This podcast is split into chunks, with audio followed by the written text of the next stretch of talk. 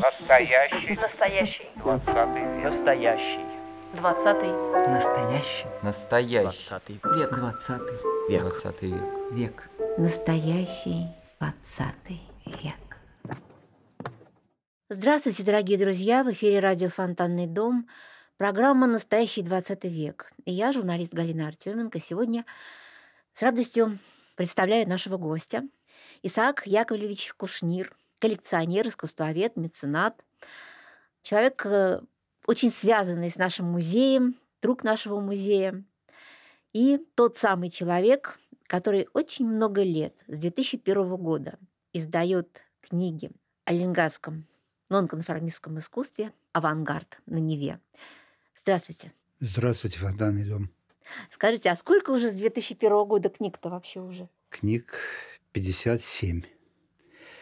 Вышло 57 альбомов. Вот 57 альбом, посвященный творчеству Игоря Иванова, одного из лидеров Газаневского движения. Будет представлена книга в новом музее с замечательной выставкой. Прошу любить и жаловать. Потрясающе вообще. 57. Ну, Вот без прецедента. Такого Да. нет. Не было. Вряд ли будет в Петербурге. В Москве такого ничего подобного нет. Вот случилось как-то в Молдавии, откуда я родом, я знал хорошо молдавский язык, и там и была такая поговорка «Аентратен жок жака», что означало «в лес станет, станцуй». Мгм. «Аентратен жок жака», «в Жок лес станет, в лес в танец, да, в жок, Мгм. танцуй или не влезай в танец. Вот я Ага. как-то влез в танец, и потом как-то не вышел из него. И вот. Год за годом по три, по четыре альбома в год. Вообще потрясающая, феноменальная история. И мне так приятно слышать э, молдавский язык, потому что я уже даже как-то тоже в этой студии говорила. Я уж тиву молдавнеш, Аляка. аляк, аляк. Вот так. А, это... а мой тат лимба. А мой Да, тат да, лимба. да, да, да, да.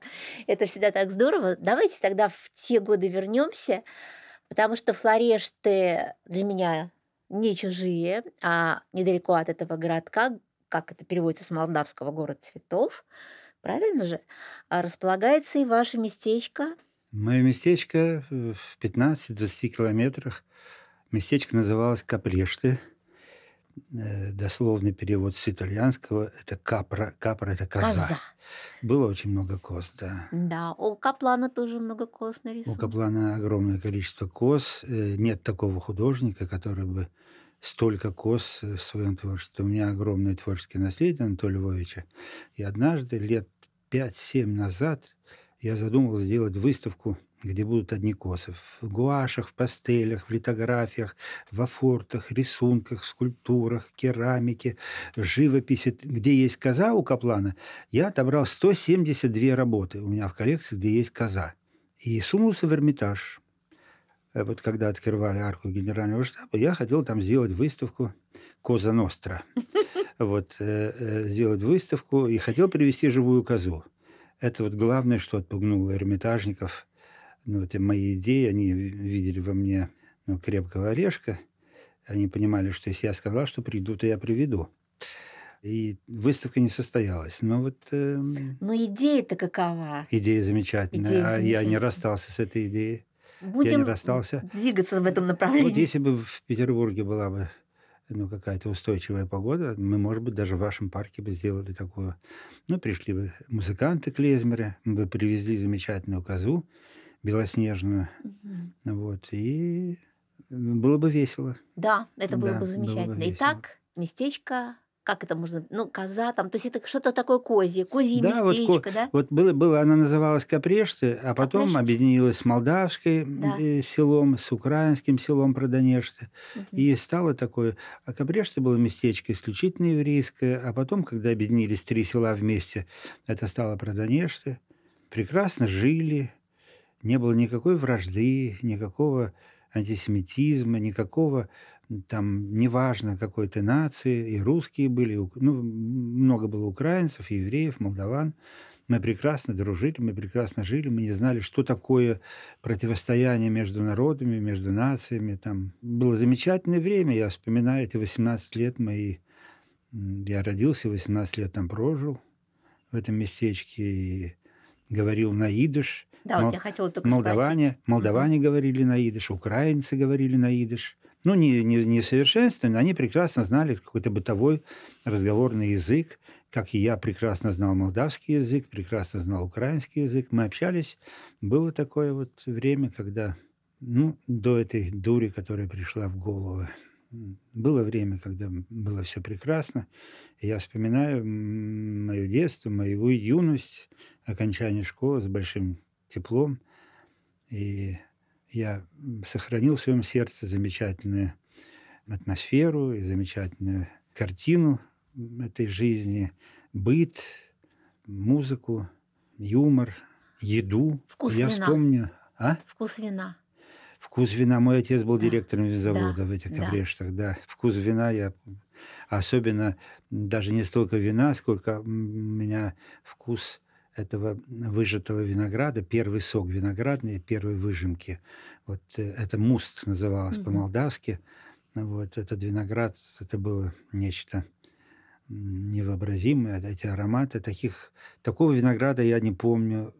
Один раз во Франции я вот, Бориса Забора меня угощали виноградом, я почувствовал запах э, Отдалённо, да, винограда, вот как, какой он есть. А то, что здесь я уже 50 лет в Ленинграде ем виноград, такого вкуса и запаха, аромата не было. И нет уже. Это ароматы детства. А вы, когда в футбол играли, вы были капитаном команды? Да, я Вот всегда был, я всегда был первый номер. Я всегда был первый номер. Я был, ну, сборную школы, это понятно, но вот школьники играли за сборную колхоза. Колхоз назывался «Дружба». Видите, Мгм. как было время. Я играл нападающим, я был капитаном команды, я был ну, как-то всегда был лидером, был первым номером. Ну, Так случалось и потом в институте, потом на заводе. Я отработал 37 лет. А сейчас мой внук, который очень любит футбол, и мы с ним вместе болеем, он все прекрасно знает, он меня все время спрашивает, дед, а ты где играл? А ты помнишь, как ты забивал? А ты помнишь, там, какой у тебя номер был? То есть внук очень интересуется моим футбольным прошлым. Но потом я приехал в Ленинград, поступил в политехнический, играл за сборную факультета на втором курсе, обломал мениски связки, и футбол закончился. Началось искусство. Вот так вот. Началось искусство. А да. у вас же ведь в политехе была театральная студия. Была театральная И студия, она была да. совершенно Вы необыкновенная. знаете, вы знаете, вот это, ну, когда сейчас с высоты моего возраста, а уже 71, я вспоминаю, что мне чудовищно, мне безумно повезло. Бог поцеловал меня, и я попал в хорошие руки, я попал в хорошую компанию.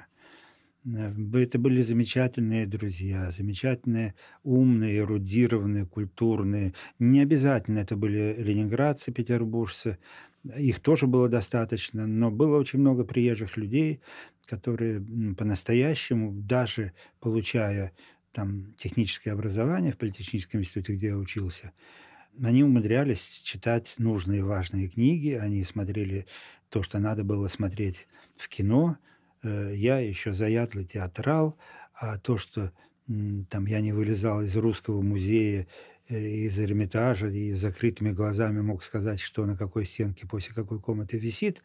При всем том, что я учился в политехе, это были сессии. Я в сессии, если не был семь раз в театре, а в сессии, то это какой-то ну, нонсенс был. То есть это э, как-то я умел уделять внимание всему, и получилось. Были замеч... Я попал в хорошие руки. У меня был замечательный учитель, человек, которому я обязан всем хорошим, что во мне есть. Если я что-то и сделал в этой жизни, то благодаря ему, это, он работал в театре Комиссаржевской режиссером у Агамерзяна, человек, который поставил «Царь Федор Иоаннович», «Смерть Иоанна Грозного», «Забыть Герострата», «Царь Борис», эту трилогию. Э, Талантливейший, на мой взгляд, гениальный человек с безупречным вкусом литературным, музыкальным, театральным, живописным вкусом. То есть человек э, говорил, что надо читать и что есть что в этой жизни. И он рано ушел, но его ученики по сей день вполне, вполне себе состоявшиеся люди и э, со стержнем и с убеждениями. Как его звали? Его звали Валерий Степанович Суслов. Это, еще раз говорю, ну, на мой взгляд, если я что-то понимаю в жизни, там, в искусстве, в театре, в живописи, он был гениальным человеком, абсолютно гениальным человеком. Человек с безупречным вкусом. Что такое режиссер? Режиссер – это то же самое, что Родан говорил про скульптора. Он берет камень, отсекает все лишнее – Театральный режиссер – это человек, который должен видеть и картинку, и музыкальную составляющую, и актерскую составляющую, и драматургическую составляющую. Человек, который э, истинно в первой инстанции во всех этих ипостасях. Он был таковым. Он был еще ко всему замечательным педагогом. И даже вот в нашей театральной студии он всегда говорил фразу «я не делаю из вас актеров и режиссеров», хотя многие потом поступали ну, были такие, которые поступали в театральные. Но он говорил, я делаю из вас людей. И мне представляется, что вы меня назвали искусствоведом, каковым я никогда не являлся и никогда себя не считаю. Я отработал 37 лет на заводе электросила. Я сделал очень много замечательных дел в культурной жизни нашего города. Но это никоим образом. Я просто люблю искусство и все. И, и иметь корочку или там бумажку, что ты искусствовед, ничего не понимая в искусстве, ничего не сделал для искусства. Я думаю, что у меня получалось так, что на электросиле я отдыхал от художников, а среди художников я отдыхал от электросилы. Вот такая была То есть вы гармоничный человек? Ну, что значит гармоничный? Я законченный, вот тоже фраза из нашего учителя, он говорил, законченный актер на кладбище. Это относится к любому, любой профессии. Любой искусствовед, законченный на кладбище, любой режиссер, законченный на кладбище. То есть нет предела совершенства и говорить о том, что я там гармоничный. Я, мне кажется, что я живой человек. Я нормальный живой человек. То есть э, что такое была техническая интеллигенция? В России, на Руси. Техническая интеллигенция – это была та часть населения, которая ну, э, занималась прямым своей, своей деятельностью, там инженерной деятельностью какой-то, но они всегда были высокообразованы, это был цвет нации, это были люди высокой культуры, люди начитанные, люди, ходящие там на спектакли, филармонии, там всегда можно было видеть э, там, допустим, Анатолия Александровича Собчака э, в театре, я сидел там и на, на портиках с ним, и на стульчиках каких-то откидных, и филармонии у стеночки. Он, было видно, что он, ему это необходимо. Вот это был интеллигентный человек. А техническая интеллигенция, то есть все музейные собрания живописные, они состоят из даров, которые собирали. А что такое сегодня у нас инженер-технический работник? Бытло, желобье. Я далек от мысли всех называть этим, но люди, которые в принципе не интересуются ничем, не читают, не интересуются искусством, а мы все-таки высокоорганизованные животные. Раньше в любой семье любой ребенок должен был, ну, играл в домашнем театре, брал там этюдник, шел на пленер, музицировал, читал нужную поэзию, вел дневники, записывал стихи в какие-то свои блокноты. Мы были высокоорганизованными животными. А у а вас что дома с... как? А? У вас дома как сейчас? А вы приходите, у меня замечательный а, дом. то есть есть и э, есть все. домашний театр, все есть. Ну, театр, не театр, но у меня э, очень хороший дом, я его очень люблю, и я всегда рад всем. Вот ваши делегации музейные, Хорошо. там уже бывали у меня несколько раз. Им это очень нравится. Скажите, а какие роли вы играли? Когда? Я играл все отрицательные роли. Э, мне говорили всю жизнь, что ты очень добрый, ты очень чуткий, ты очень отзывчивый, ты очень сентиментальный. А так получилось, что Валерий Степанович, он видел во мне вот э, такого персонажа. Я переиграл все отрицательные роли. Я получил на двух всесоюзных фестивалях там за лучшее исполнение мужской роли. Но эти роли были все отрицательные. Девять спектаклей, которые были у нас в репертуаре, я играл девять отрицательных ролей ну, везде. Какие, например? Вот. А, ну, вот я играл вожака в оптимистической трагедии. Ага, я, играл, я играл хана Кончака в «Слове полку Игореве». Ага. Там «Ночной поезд» я играл Косова, главную отрицательную роль идеолога этих бандитов. Нет, ну, ну много там. В «Розе и крест» я играл графа жестокого, ну, это, это много, это прошлое, это прошлое, и этого никто не отнимет. Это было и было. Мы были молоды, была потребность такая. И самое главное, был человек, который говорил нам, что в этой жизни что есть что. Еще хотела вернуться немножко в прошлое. Вы в 69 году уехали из Молдавии, и вы больше туда не возвращались. Нет, мои родители там еще жили, порядка 20 лет они еще жили. Я приезжал на каникулах, ну, два раза в год я приезжал, там бывало три раза в год. Ну, два раза в год в среднем я приезжал. И когда я из Кишинева, мои родители уже ехали, уехали из моего местечка во Флорештах, они уже жили во Флорештах в райцентре. И когда я подъезжал на машине к э, моему местечку, я закрывал глаза руками, приезжал в местечко, и дальше я уже там бывал во Флорештах, и на обратном пути даже я никогда я понимал, что там все это, ну, асфальтовые дороги, там какие-то заборы, какие-то раскрашенные дома, чего не было никогда в моем детстве. Это были все одинаково бедные, одинаково бедные, но удивительно благородные и красивые люди. Вот. Это было такое, все были ремесленниками. Был определенный уклад, определенный быт, который сохранился в моем сердце. Это мой амаркорд. Вот. А мне потом говорили, что даже мой дом был, ну, разрушили, он, его нет, где мы жили, где я 18 лет прожил. Это такая это индивидуальная штука. Это индивидуальная штука. Э, кто-то любит ездить. Очень многие вот израильтяне, которые уехали из Молдавии, вот они садятся и там едут с детьми, с внуками, едут в эти вот местечки, в эти вот э, обшарпанные, голодные, нищие. Молдавия ну, всегда была бедной страной. Она удивительно красивая страна, но всегда люди жили бедно, и и почему-то вот всех тянет туда вот походить и показать внукам, откуда они произошли. Я вот не хочу своего внука туда вести и показать, откуда я произошел. Я хочу показать моему внуку цивилизацию, замечательный мир – Скажите, а вот если посмотреть фильм Лаутара Эмили Латяну, там же снимались... Ну, они, сня- они снимали у нас в местечке. да. То есть У можно нас- там что-то увидеть? Она нет, ну там, конечно, там эти склады, сараи, Мгм. это когда-то там говорят, что там какая-то гвардия стояла военная, но потом это были зернохранилища эти дома, и вот площадь перед ними Эмиль Латяну снимал там Лаутары, и там наша цыганка, которая у нас была ну, при доме, такая она, ну, они, цыгане, ну, всегда искали, ну, где заработать что-то на хлеб. Ну, все, еще раз повторяю, все были одинаково нищими.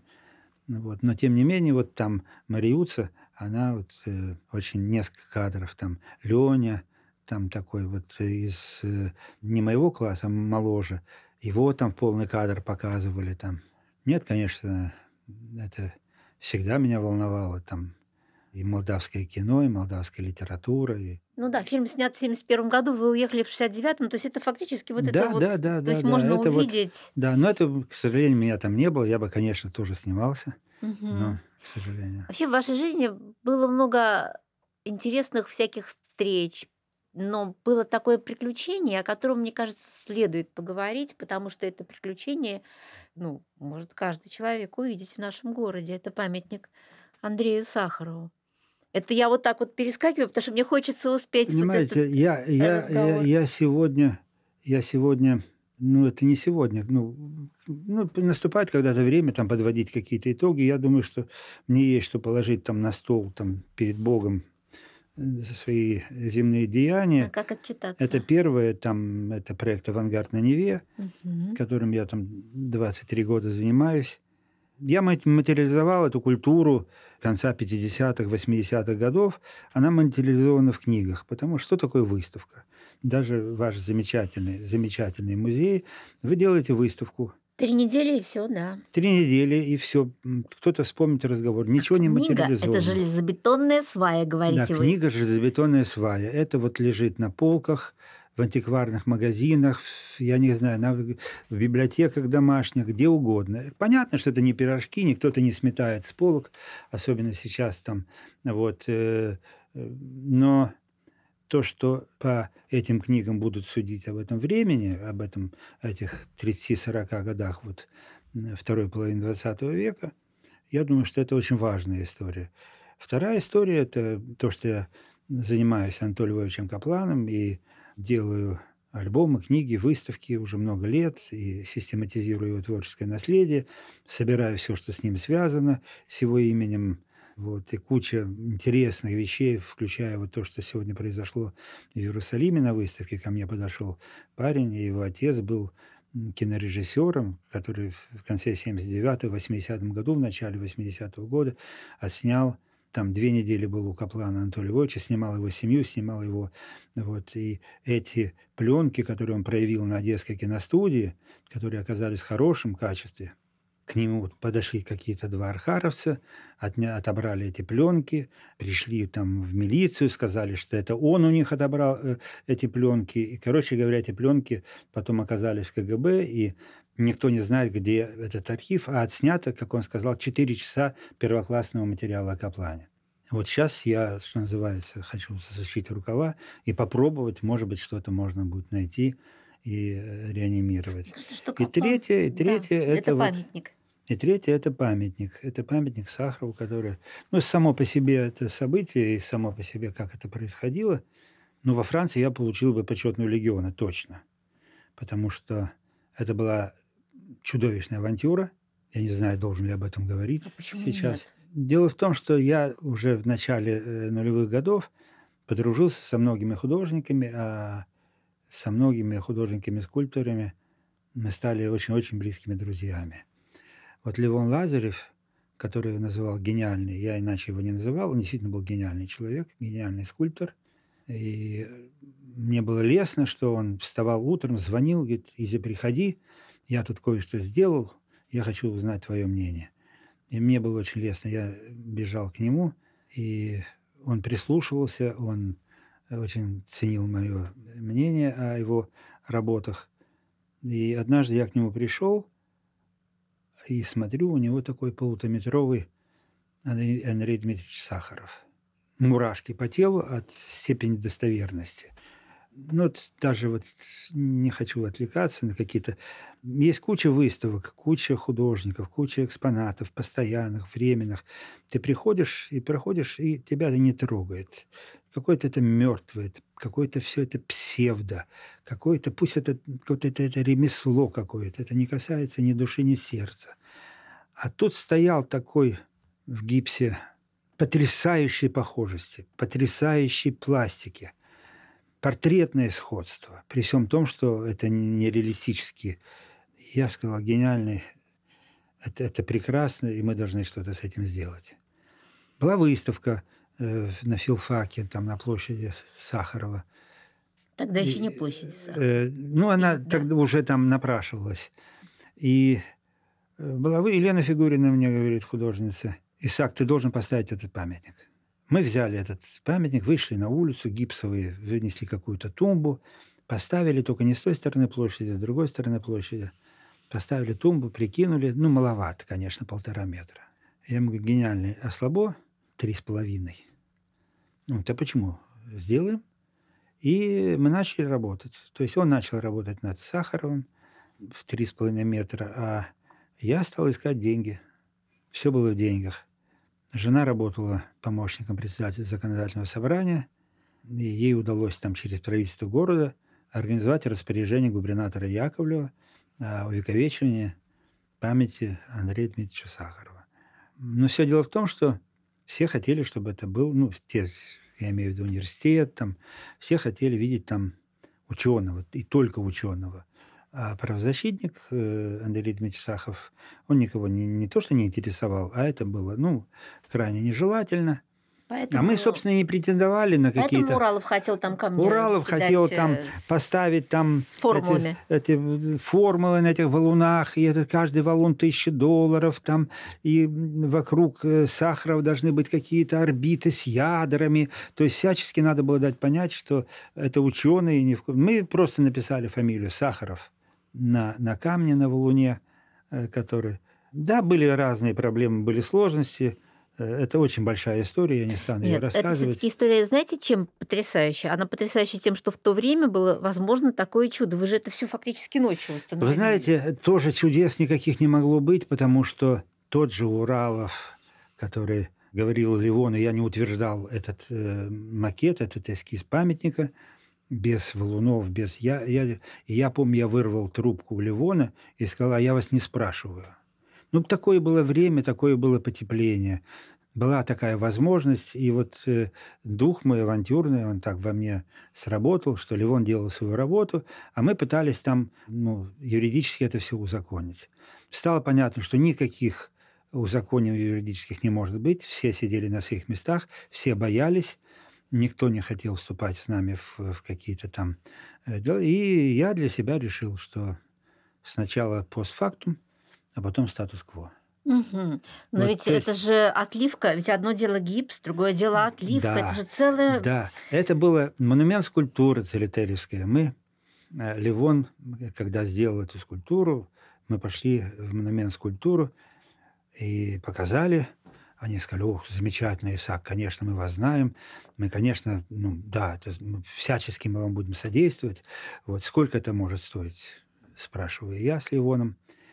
Они там что-то считают и говорят 680 тысяч долларов.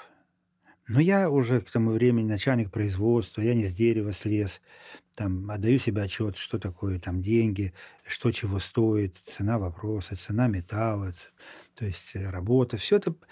Но я говорю, что у меня нет таких денег. Они говорят, а сколько есть? Я говорю, сколько надо, сколько стоит, сколько стоит. Да, я вижу орешек, Исаак, да, давайте, вот, вот вам телефон запишите, у нас есть э, дочернее предприятие, вот там такая Наталья, вот позвоните, вот она вас ждет. Я приехал к этой Наталье, это частный дом рядом с площадью Победы.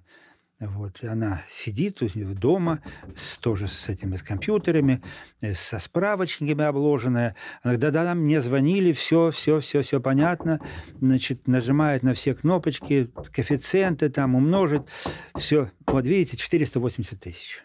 Ну, видите, угу. как мы скинули? Я говорю, да, понятно, э, но у меня нет таких денег. Опять тот же вопрос, а сколько есть? То есть, вы понимаете, они, они освоят любые деньги. Ну, собственно, что и делалось всю жизнь, и делается. Они освоят любой бюджет, эти люди. 480 э, тысяч. У меня нет таких денег. А сколько есть? Я говорю, ну, сколько стоит? Сколько стоит, столько я буду искать денег. Я, я же должен искать деньги, там, чтобы понимать, сколько. Меня спросят любые меценаты, сколько надо. И да, хорошо. У нас есть частное предприятие наше, там на Черной речке, вот поезжайте к ним. Я поехал к ним. Они посчитали все это, значит, сказали, ну, еще 150 тысяч долларов мы можем сбросить, больше мы не можем сбросить. Я поставил этот памятник за 68 тысяч долларов. В 10 раз дешевле, чем, он, чем за него запрашивали друзья – близкие, члены оргкомитета по установке памятника Сахару, которые были вписаны в приказ. Вот эти члены оргкомитета, они запросили меня в 10 раз больше, чем он стоит. Я его поставил за 68 тысяч. Мне помогли три моих друга. Просто частные люди, которые начали там заниматься каким-то бизнесом, были, они, кто-то дал 20 тысяч, кто-то дал 25 тысяч, кто-то дал еще 20 тысяч, что-то там я дал. И за 68 тысяч мы поставили этот памятник. Вы его вот. ночью установили? Мы его устанавливали ночью. То есть были разные операции. То есть мы хотели ночью через мост лейтенанта Шмидта в темноте приехать. Там, а мосты 5, не разведены? До 12, ага, еще до разводки мостов. Потом нашлись добрые люди, и в законодательном собрании, которые дали нам милицию сопровождения, и мы проехали по набережной мимо Эрмитажа, через Дворцовый мост, и за 40 минут мы быстро установили памятник. И было понятно, что теперь никто ничего не сделает. Памятник был установлен, а еще были много, много неприятных вещей там и с университетом, вот, э, были там наши там дискуссии в кавычках, но памятник встал, и утром мне звонила племянница из Израиля, говорила, Дизи, мы тебя видели ночью. А Евгений Киселев с командой ТВ-6, тогда была команда Т-6, они снимали, как мы грузили на правом берегу Невы на Охте этот памятник, как мы его возили, как мы его установили ночью. Это есть такая хроника этих событий. Вот. И э, утром это видели в Америке, что было подтверждено звонками. Это видели в Германии, это видели в Израиле что вот ночью был установлен памятник Сахару. Я поэтому говорю, что мне было важно сначала постфактум, потом статус-кво. Потом статус-кво тоже взял свое. Потом, потом ездили да. эти Мгм. экскурсионные автобусы двухэтажные, которые они ездили по городу, мимо памятника Сахарову, иностранцы восхищались. Потом этот маршрут сократили, памятник не входит в эти дела. Вот. э, Очень много э, смешного и страшного во всех этих делах. Как мы открывали этот памятник, и был и Андрей Петров, был и Басилашвили, был и Даниил Гранин. Ну, ш- к тому времени цвет города, все были на открытии, все были рады и счастливы. И когда говорят, как это случилось, я говорю, вот оргкомитет сидит перед вами в одном лице. То есть э, это был мой друг близкий, Ливон э, с женой Леной, вот там в качестве консультации. Так, в принципе, я пер как... э, И случилось. И я считаю, что это один из самых замечательных памятников города. И не только я так считаю, так считает Лия Хиджакова, так считает Люся Улицкая. Я когда и приводил Люсю, она сказала, что она ничего лучшего не видела в жизни. То есть это, это действительно совершенно прекрасный памятник. И Это памятник именно правозащитнику, ученому и ну, правозащитнику, и и вы- человеку. Вы понимаете, я далек от мысли политизировать вообще Мгм. ситуацию. Это памятник моему э, соотечественнику. Это низкий поклон моему великому соотечественнику, понимаете? Потому что в Москве эти дискуссии, там мы должны посоветоваться, мы должны проголосовать, мы должны там подготовить, мы должны подписать. Такая же история с его женой э, Еленой Боннер, которая прислала свою сестру. Сестра посмотрела, сказала, да, э, похож, да, похож. А потом она сфотографировала, через несколько недель э, ко мне пришло письмо от Елены Боннер. Она сказала, что я ничего не понимаю в модернизме, вот, но мне кажется, что очень длинные ноги у него. Ну, то есть они выдающиеся люди, э, замечательные люди, цельные люди, из железа люди.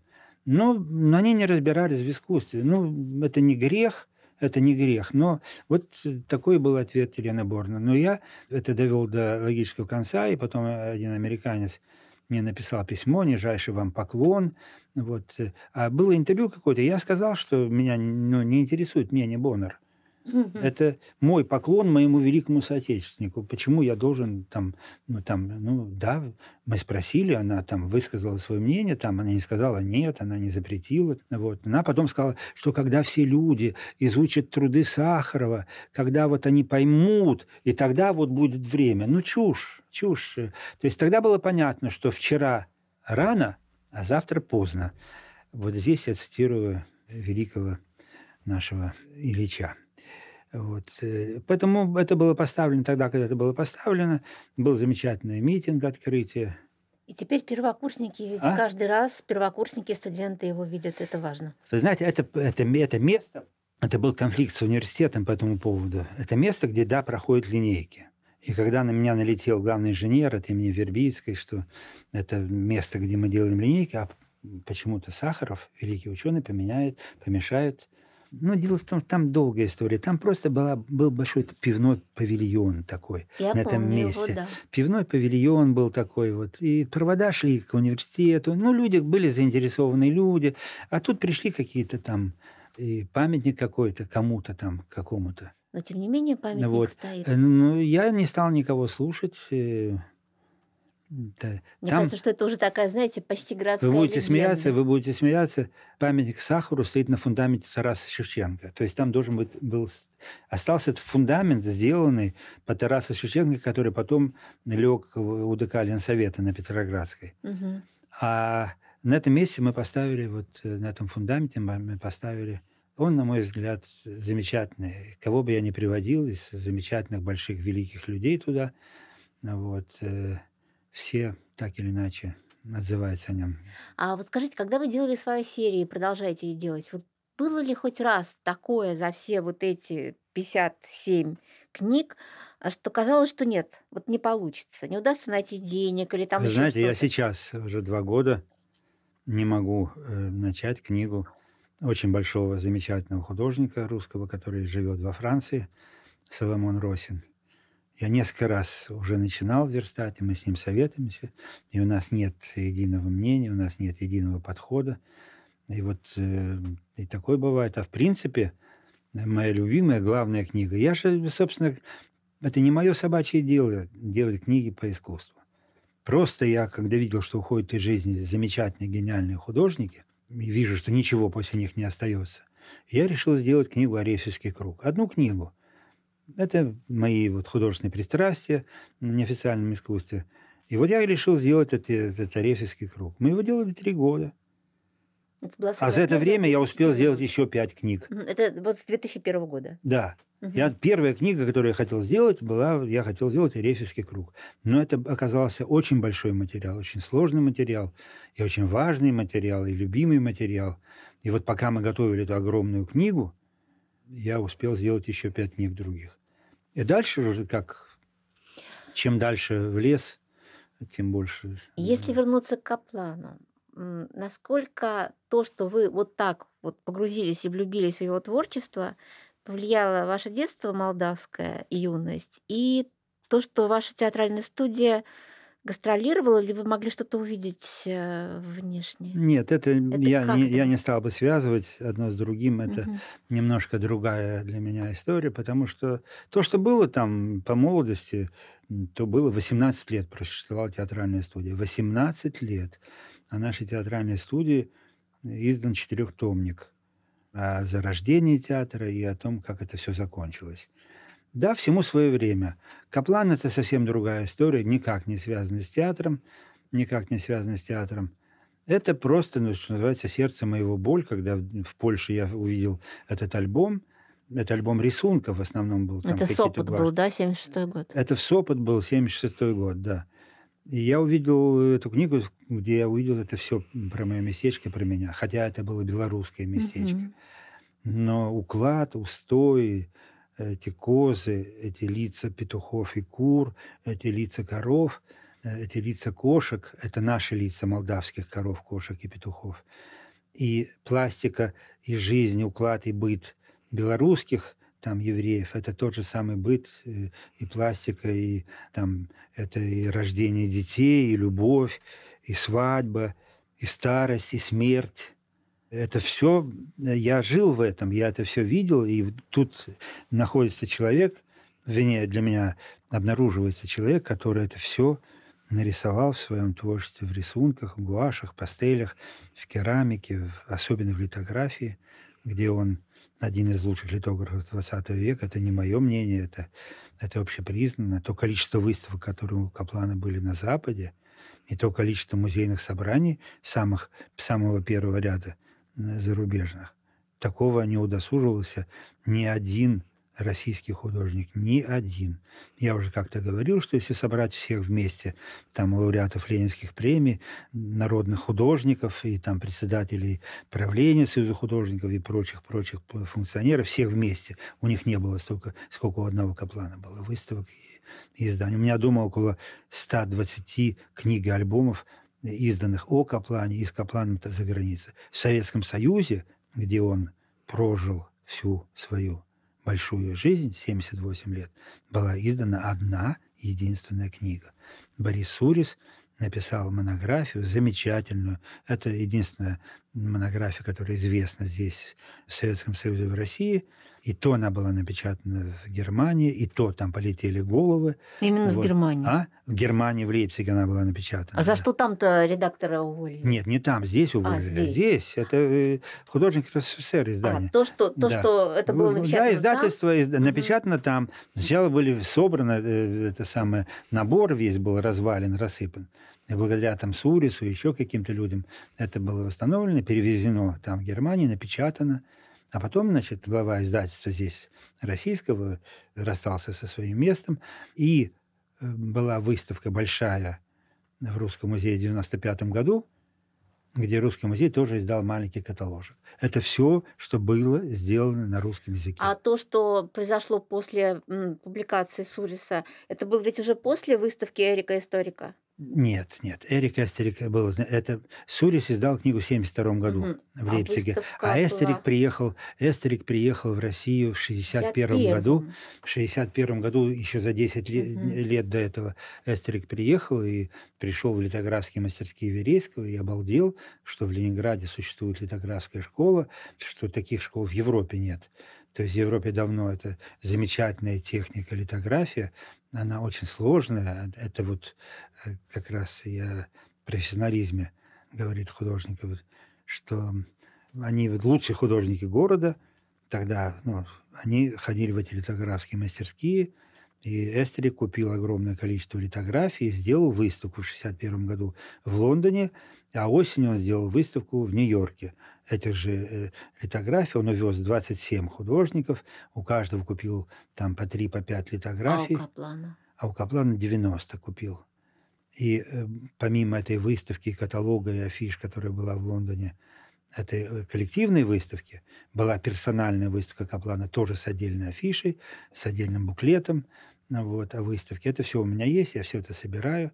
Э, скажу вам больше, это все экспонировалось в вашем музее. Да, я помню. Да, это Как все... жаль, что вы разминулись с ним в жизни. Да, я могу сейчас сидеть с вами здесь и петь песни, э, что как мы с Анатолием Львовичем гуляли, и как он мне говорил, и как он мне рассказывал, и как он мне... Да, но, к сожалению, я его не видел, мне не посчастливилось с ним повстречаться, поэтому не буду лукавить. Мы не были знакомы, мы не пересеклись. То есть, когда я уже там вышел на каких-то людей, которые его знают, его не стало. Его не стало. Потом все равно с семьей его меня связывало до последних лет э, у него была больна дочь, и эту больную дочь я опекал. Ну, опекал официально там племянник, там, но В общем, вы я помогал всем, чем мог, армянской семье, которая следила за ней. Потом, когда мне досталась там в конце 90-х основная часть творческого наследия, я издал 9 книг и альбомов подарочных, посвященных Каплану. Сделал порядка 22 выставок. Вот. В прошлом году на 110-летие я сделал 8 выставок. В этом году на 120-летие я сделал 6 выставок. Это была замечательная выставка в синагоге Калининграда. Потом была выставка города Гомель, где они собрали мои подарки в музей Шагала, в музей Рогачева, Гомеля и Минска. Они собрали э, мои подарки, сделали в Гомеле, во дворце своем сделали э, выставку. Потом в январе открылась ну, грандиозная выставка в Иерусалиме с каталогом в 400 страниц. Вы сказали, в прошлом году 110, в этом году 120. Вот что это? Там он родился на грани... А, нет, не, э, 110 – это 10 лет назад А, я делал. вот, ну так. 10 лет назад я делал 8 Мгм. выставок, а сейчас 6 Мгм. выставок. А там просто он родился там, по старому новому календарю, получается. Это конец декабря, и январь, и получается, что вроде бы э, год смерти, год рождения 1902, но на самом деле это 1903 по новому календарю. То есть это конец декабря и 10 января там. А Как вы думаете, почему в его жизни только постблокадный Ленинград вот так отразился, вот как изображение города? А Он был настолько верен теме, вот еврейской теме, теме еврейской культуры, еврейских местечек, вот этих вот людей, а, вот этого мира. Но вот постблокадный город почему-то настолько его потряс. Вот как вы думаете, что это Вы было? знаете, он был очень скромным, очень деликатным э, человеком, очень сентиментальным человеком. То, что он уехал из своего местечка, разумеется, мы все любим свою маленькую малую родину, но это было нищее, абсолютно беспросветная, ну, будем так говорить, дыра.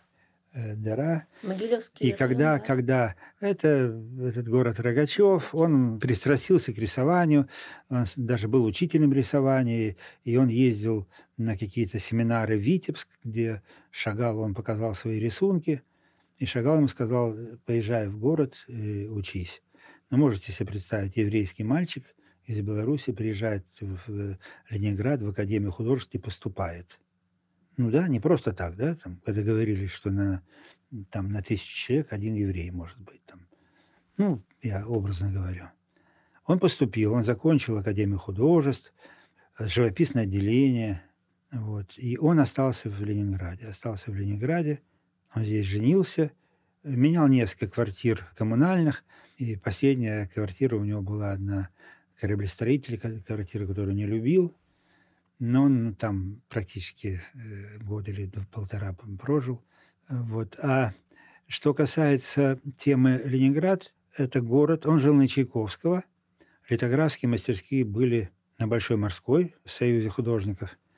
И маршрут один и тот же был. Он шел до Литейного, потом по Белинскому выходил на Марсово поле, слева был инженерный замок, Спас на Крови, летний сад.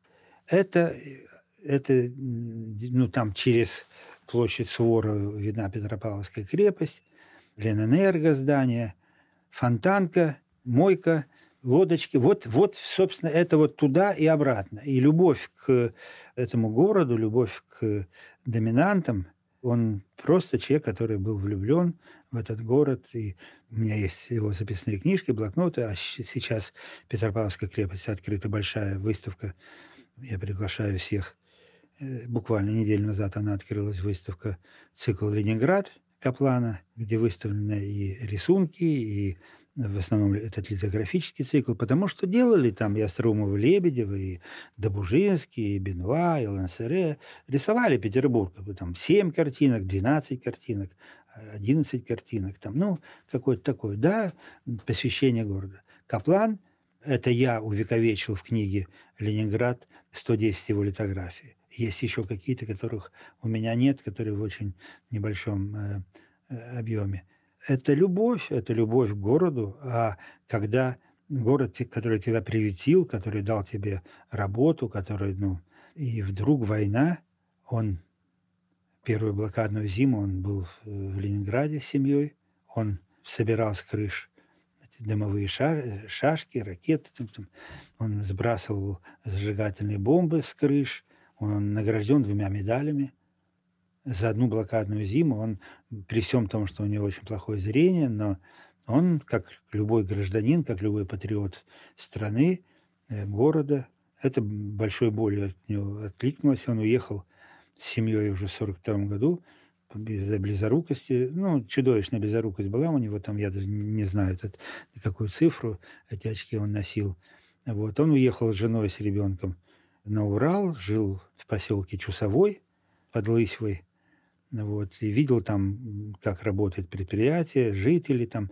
И он оставил еще совершенно замечательный, вот здесь на выставке, которая откроется 17-го, на музее Ахматовой будут представлены и акварели, и рисунки этих 43-го, э, 44-го года из уральского цикла.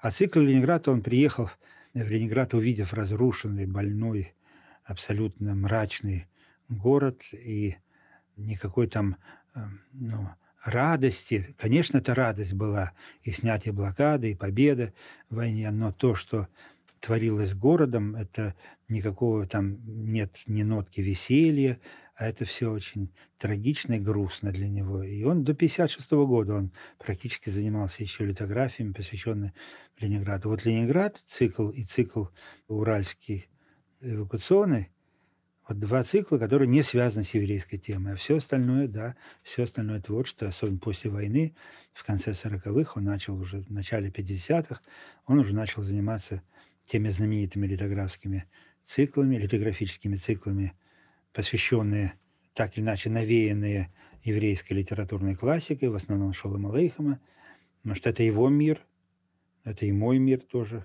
хотя я только зритель и не более того.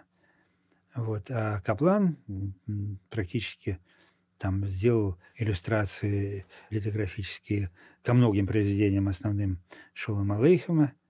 Он э, работал с другими писателями еврейскими, Менделем Мойхексфорем, там Перец, э, Бобровский, со многими. Он делал и книжную графику, и он делал афорты, он делал э, большое количество рисунков – да, кстати, если говорить о книжной графике, то он иллюстрировал еще «Человек в футляре» и «Слепой музыкант» Короленко. Вот здесь тоже это будет показано, надеюсь, э, на нашей с вами выставке. Так что э, Ленинград – это не, не просто там какое-то там заказное или какое-то там приказное или какое-то там, там шкуру сберечь. Он был настоящим патриотом, он не был идеализирован никак. У меня есть работы, там и э, «Слава Ленину», там и там какое-то огромное семейство, где там над столом висела лампадка, лампадка была закрашена, и был нарисован Ленин вместо лампадки. Mm-hmm. Он был человеком эпохи, он был человеком системы, он не был... Вот. Но при всем при этом, когда он начал работать над литографическими циклами, очень многие э, большие деятели искусства нашего, там, Иренбург, Маршак, они его ну, так или иначе вывезли на Запад, показали на Западе, появился интерес в Германии. Тот же Эстерик из этих же дровишки, откуда дровишки, вот оттуда, от Оренбурга. От, э, и он, конечно же, оставил огромное творческое наследие, и этот интерес, который возник на Западе, и как ни странно, как ни странно, в Германии, которая ну, занимала почетное первое место в уничтожении евреев, в Германии было издано около 30 книг и альбомов о Каплане. И было, ну, я статистически когда-то пытался, около 40 выставок в Германии были посвящены Каплану. Там бум просто был. Я не говорю про Францию, про Италию, про Чехию, про Голландию, про Англию, про Америку, про Израиль, там, где были его выставки, и выходили и монографии, каталоги. Вот. Э, Каплан работал как вол эти литографические циклы, они были на заказ. И еврейские народные песни, и э, «Козочка», и «Песнь песней», и рассказы для детей, и «Стемпеню», и «Теви молочник», и «Фишка хромой». Там, то есть эти все литографические циклы, которые он делал э, блоками. Если, скажем, мы говорим о э, «Стемпеню», угу. то каноническая папка 27 листов. А я вот тот пятитомник, который я издал, посвященный Каплану и еврейской литературе, подарочный, я тоже подарил вашему музею этот пятитомник, я поместил 120 литографий. То есть все варианты, которые у него были, различные варианты к этому стемпене. То есть есть каноническая папка, а всего их то же самое и с Тевье, то же самое с рассказами для детей. То есть э, он работал очень много, очень много, и было очень много заказов через внешторг-экспорт. Кормил Был... он, в общем. А?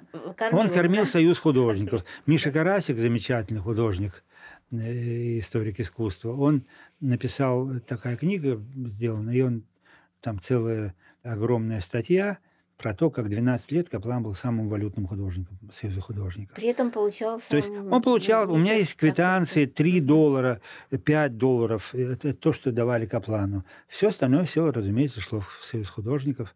И, то есть он был самым-самым валютным. Это длилось 11 лет по хронологическому исследованию Миши Карасика. Вот, э, это длилось 11 лет. Э, то есть он был очень востребован на Западе и очень э, почитаем. Его Аркадий Ракин же тоже и любил, знал. Это, да. это совершенно уникальная, уникальная история, когда мне вдруг принесли журнал, и там цветная фотография Аркадия Саковича, а у него за спиной 8 работ, работ, работ Каплана. Очень любил Ильдар Рязанов его, Андрей Петров его собирал, Эренбург, Маршак, Дмитрий Дмитриевич Шостакович.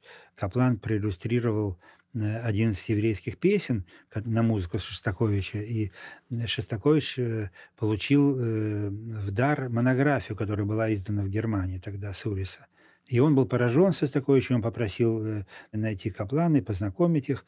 И с тех пор все концерты, когда Дмитрий Дмитриевич бывал в филармонии, он приглашал Каплана, и Каплан сидел, ну не сидел, летал, сидя в ложе с Шостаковичем. И есть ну, и автографы Дмитрия Дмитриевича, и он ему подарил тоже эти афорты, и всегда с великим уважением относился к Каплану. Ну, как же жаль все-таки, что вы не встретились, совсем немного разминулись. Ну, вы знаете, это даже мы могли встретиться, мы могли выпивать, и из этого ничего не могло выйти, понимаете? Вот есть такой замечательный ленинградский переводчик, историк искусства, литератор Валерий Дымшиц. Валерочка мы дружим много-много лет, вместе делаем все проекты, связанные с Капланом.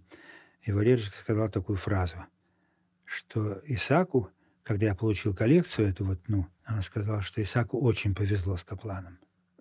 Ну и Каплану очень повезло с Исаком. Ну да, у Дымшица, кстати, прекрасный текст есть как раз о послеблокадном Ленинграде изображенном. Ну, он вообще замечательный, Валерий. Капланом. Большая, а, большая знаете, умница. Я в одном из интервью ваших или в одном из текстов прочитала такую фразу, что вы говорите, что петербургская культура, вот авангардная культура, закончилась в конце 70-х. Так ли это? Вот сейчас вы изменили Ну, вы понимаете, вы понимаете, какая история сложная, сложно. Время покажет, историки покажут. Это, я никогда не любил заумных искусствоведов, которые ну, состязались там, в красноречии, и тексты, которые они писали там, угу. об этом времени, об этих художников. Я всегда э, говорил, что ваши тексты, я дружу со всеми, со всем русским музеем, со всеми сотрудниками, со всеми искусствоведами, галеристами, я со всеми дружу. Я говорил, что ваши красноречия и ваши тексты, они, их надо читать со словарем. Угу. То есть надо брать словарь и вот с русского переводить на русский. И э, заум как самоцель, заум как... Так называемые кураторские тексты. Да, ну это вот, это чем заумнее, тем лучше художник, чем заумнее, тем лучше искусствовед. И вот это вот такое, меня это всегда ну, настораживало, что-нибудь отталкивало. Настоящее искусствоведение, оно, конечно же, требует и подготовленности, и знаний. А вот э, что касается этой культуры 80-х годов, когда ну, предперестроечное время, то есть я считаю, что неофициальное искусство, неофициальная культура, она все-таки так или иначе закончилась в 80-м году. В 80-м году уже другая волна, это вот Пушкинская 10, это уже какая-то уже была очень большая оттепель, это было уже какое-то появились какие-то свободы, возможности, при всем том, что все были одинаково нищими, и все шли к своим, своей дорогой, к э, своему искусстве. Но так или иначе открылись ворота, люди стали ездить на Запад, смотреть, что делают западные художники. Ну, на мой взгляд, то, что там наши художники делают, они достойны внимания. Есть очень много ну, ревностных э, любителей э, этого искусства. И в Русском музее, которые очень помогают этой культуре 80-х, 90-х годов, начала нулевых годов. Конечно же, каждый раз нужно ну, давать возможности. А мне кажется, что уже это все было несколько вторично. То есть эта культура, искусство. Я даже сегодня искал фотографию, которую я летом сфотографировал в центре Помпиду в Париже, и я вдруг посмотрел, думаю, боже мой, Ваня Сотников. Думаю, откуда он пошел, Ваня? Вот он, Ваня Сотников, откуда пошел. И у меня эта фотография в телефоне. А там все, что касается там новых художников и прочего, прочего. Ну, была группа «Кобра» в Европе. Карл Аппел, Йорн, Алишинский. Это большие европейские художники.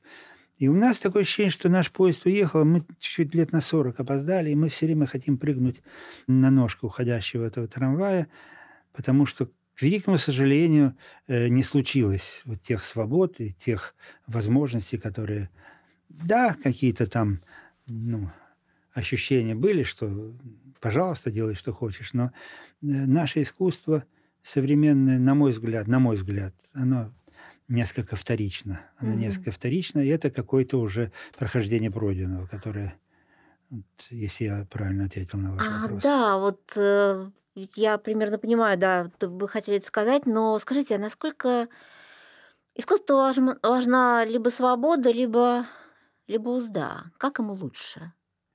Искусству нужна школа и культура, где бы она ни была, в свободной стране, в какой-то фашистской стране. Если есть культура, есть знания, а без этого художник, который, образно говоря, не может нарисовать лошадку, это Репин говорил, да, что надо нарисовать. Который лошадку. не может нарисовать. Ну, да. понимаете, при всем том, что сегодня современное искусство, особенно абстрактное искусство, ух, ух, ух, ух, ух, готово, а? И находится хороший э, там говорун, искусствовед, и тут ну, чуть не в гений вписывает. То есть не имея культуры, Пикассо, Шагал, Дали, они рисовали с фотографической точностью. Они могли нарисовать портрет человека, и можно было перепутать, это фотография или портрет. Это называется школа.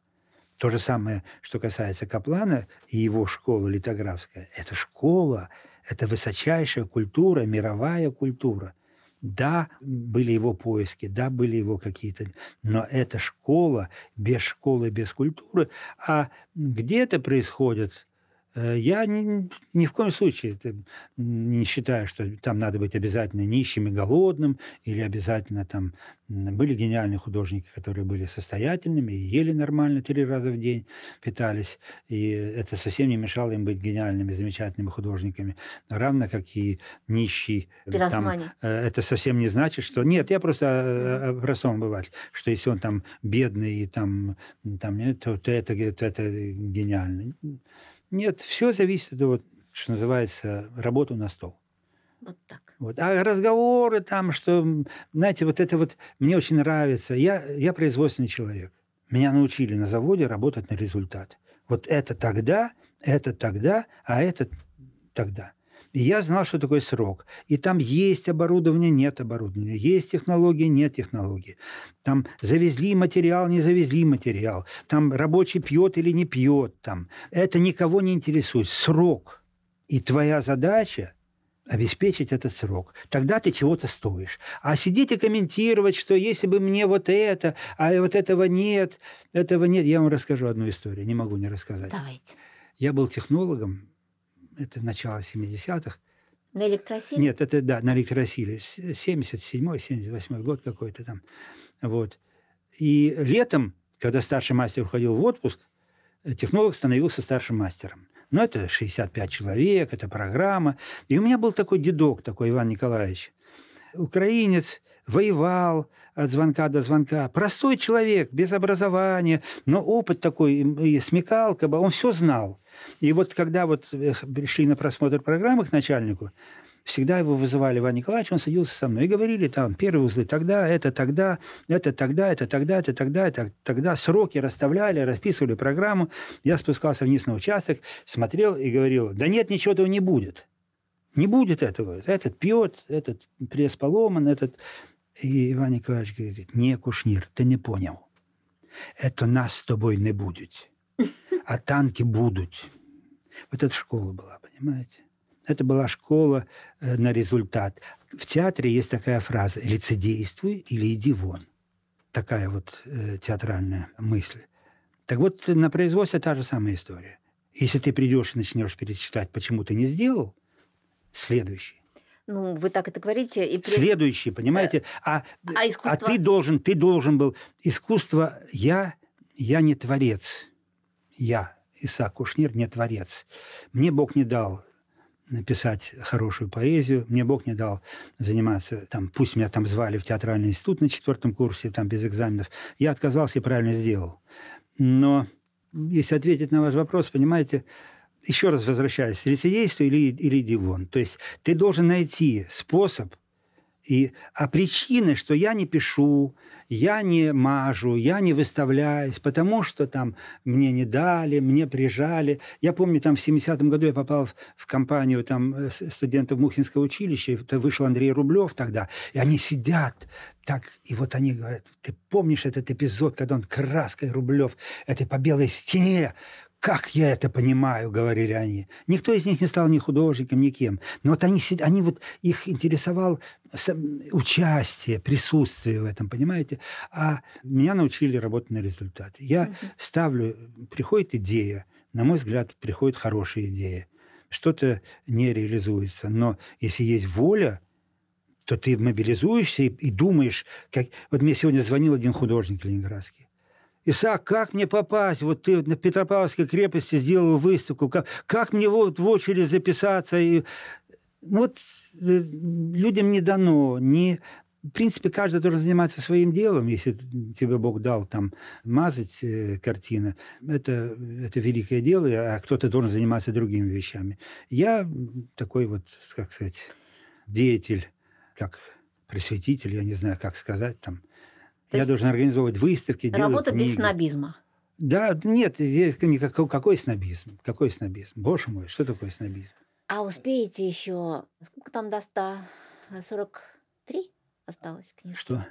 43 до 100? до 100?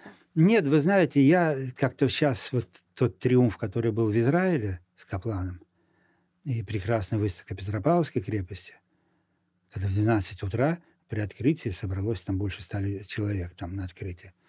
И вот ваша выставка, я уверен, что она будет замечательная. Я думаю, что ну, я позанимаюсь еще, мне надо издать еще по Каплану что-то, и сделать выставки какие-то, и куча каких-то вот э, появившихся людей, которые знали Каплана, знали его творчество, собрать, издавать. А «Авангард на Неве», ну, практически, знаете, этот Туве Янсен про Снус Мумриков, эта угу. книга, когда там Хемуль э, собирал там гербарий, и вдруг в один день он сидит грустный, и эти снусмомлики к нему подбежали, что же такой грустный? Он повернулся и сказал, я собрал весь гербарий. Понимаете? Вот. Э, нет, это не значит, что там есть, у меня есть какие-то мысли, там какие-то книги еще сделать, там, ну, во-первых, с деньгами сейчас очень ну, сложнее стало. У меня не потеют руки, у меня ничего не липнет, у меня хорошая репутация. И в этом городе у меня было, всегда было ощущение, что все говорили, что это единственный человек, которому дают деньги. Просто богатые люди очень хорошо знают, как деньги тратятся и сколько. И, ну, я очень дорожу своей репутацией, что мне по-прежнему дают деньги, я делаю книги, и что-то И авангард получается. на Неве продолжается. Ну, разумеется, вот через два года будет 50 лет бульдозерной выставки и наши... Которая вас тогда так потрясла. И, и, да, а Газаневские выставки, наши ДК ГАЗа, ДК Невские, они вот ну, перестроили мои мозги. Вот, э, и я стал увлекаться неофициальным искусством. И мы хотим сейчас сделать выставку в Москве, посвященную бульдозерной выставке 1974 года, плюс Ленинградская Газаневская ДК ГАЗа, а потом эта выставка перейти в Ленинград. Вот такая мысль еще два года – вот я сейчас чуть-чуть, чуть-чуть отдохну после шести выставок Каплана и займемся. Спасибо вам большое. Спасибо, что пришли к нам и займемся, да? Спасибо. Будем продолжать. Будем жить. Спасибо.